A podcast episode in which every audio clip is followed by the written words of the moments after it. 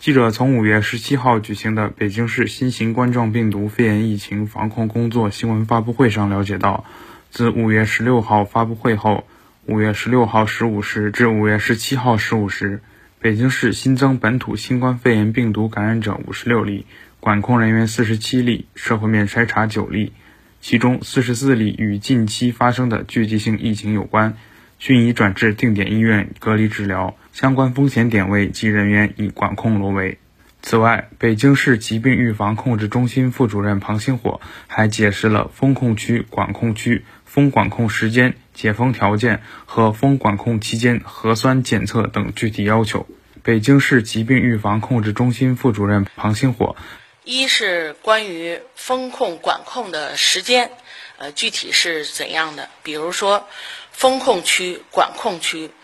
封控或管控时间是十天，嗯，如小区村内所有的物品环境检测阴性时，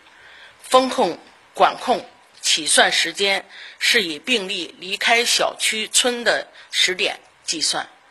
起算时间如小区村有任何物品环境检测阳性时。起算时间以完成终末消毒的时点计算。另外呢，在风控管控期间，一旦发生新增的病例或新增的点位，就这种风险点位，病例涉及的风险点位，如新增阳性点位在原有病例居住单元外，并且是与原有阳性点位不重合的。那么这时候起算时间要重新计算，这是关于风控管控的时间。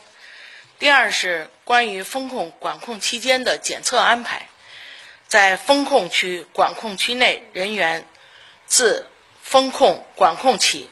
第一、三、五、七和满十天时，分别进行一次核酸检测。在第二、四、六、八天时进行抗原自测，这是检测安排。三是关于解封条件，如封控管控期间，所有人员核酸检测结果均为阴性，最后一名密切接触者离开四天以及以上，并且是核酸检测结果为阴性，封控管控期满后，各区。新冠肺炎防控指挥部组织相关部门在充分评估的基础上予以解封。四是解封后的一些管理要求。那么，风控解封后，人员要按这个风控区解封后，咱们先说，就是风控区解封后，人员按管控区降为管控区管理，要在管控区管理四天。管控区解封后。人员开展四天的健康监测。新华社记者谢涵、田晨旭北京报道。